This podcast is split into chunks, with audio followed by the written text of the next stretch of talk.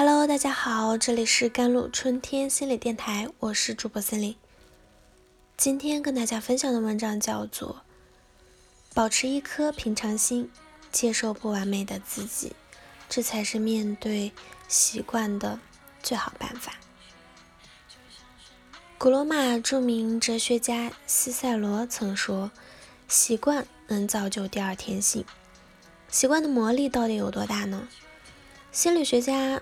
嗯，洛夫通过摇铃让狗分泌唾液的实验告诉我们，给生物加以一定的条件刺激，不断的重复，最终会形成条件反射，这便是经典条件反射理论。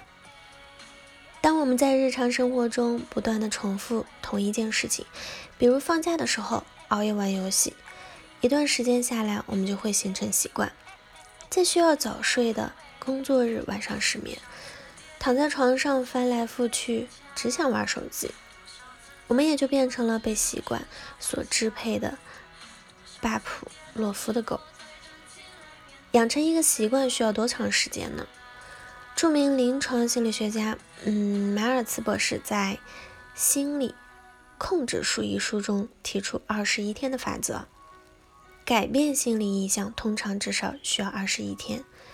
接受了整形手术的患者，通常需要二十一天来习惯自己的新外貌。搬新家后啊，大约经过三周，住户才会有家的感觉。一个简单的行为能够在二十一天变成习惯，更何况我们这段时间在家宅了整整一个月。有朋友曾向我求助，她的男友跟前任纠缠不清，为此。他们吵了无数次，但男友还是会偷偷的跟前任联系。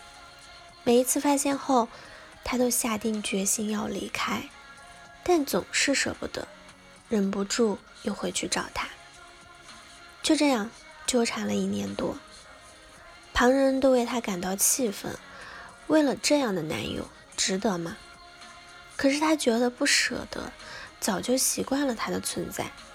不敢去面对没有他的生活，所以宁愿维持这样的现状。我跟他说：“其实你舍不得的不是男友，而是你的习惯。你习惯了这样的现状，你害怕改变，所以选择继续的自欺欺人。其实你真正需要做的就是打破这份习惯，尝试新的生活。”习惯就是一切，甚至在爱情中也是如此。其实生活中这种现象不少见。单身很久，每天嚷嚷着要脱单的人，在遇到自己喜欢自己的人时，第一反应还是摆摆手说算了。他们真的是不想谈恋爱吗？每天看着偶像剧大喊好想谈恋爱的人又是谁啊？但他们说，习惯了一个人。不想去尝试两个人的生活，习惯着习惯着，我们慢慢养成了对习惯的依赖，而对习惯的依赖让我们的一举一动都受到了限制。其实，在我们所依赖的习惯背后，藏着一个潜意识的舒适圈。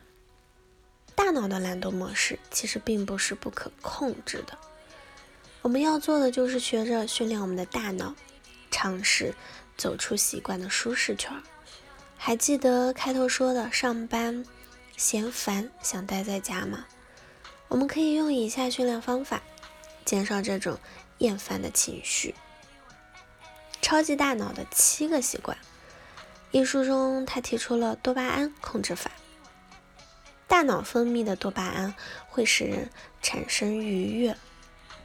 我们在努力的同时，不断的强化大脑愉悦，就能够达到我们想要的目标。比如说，我们想要改掉熬夜玩手机、玩游戏的习惯，我们可以根据下面这三步去进行：A. 自我暗示，不断的暗示自己熬夜玩游戏是无益的，游戏并不好玩；B. 将大目标化为小目标。按步骤设定好每一个目标，比如今天减少十分钟游戏时间，明天减少二十分钟等等。C. 促进多巴胺分泌，达到预设的目标后，给自己设置一些小奖励，以此不断的刺激大脑。掌握以上三种方法，可以帮助我们的大脑从逃避的冬眠中唤醒过来，从而走出习惯的舒适圈。二零一零年，伦敦大学的菲利帕嗯勒里博士做了一个习惯养成的实验，他让被试学生选择一项新习惯，每天重复一次，持续八十四天，看看有多少人可以养成习惯。结果发现，选择难度较低的习惯，比如用餐时吃水果，比选择难度高习惯，比如做五十个仰卧起坐，更容易养成习惯。意思是在养成习惯上，我们往往倾向于选择更简单、更容易做的事情。当我们发现玩游戏比写作业更简单、更容易完成时，我们就会倾向于形成。玩游戏的习惯，无论是习惯已有的生活不想做出改变，还是习惯性的选择让自己处于一个舒服放松的状态，其实都是我们潜意识的一种自我保护方式。所以我们要做的是理解并接纳自己对习惯的依赖，明白其实这是人之常情，我们不必对此。感到过分紧张或者是焦虑，保持一颗平常心，接受不完美的自己，这才是面对习惯的最好办法。好了，以上就是今天的节目内容了。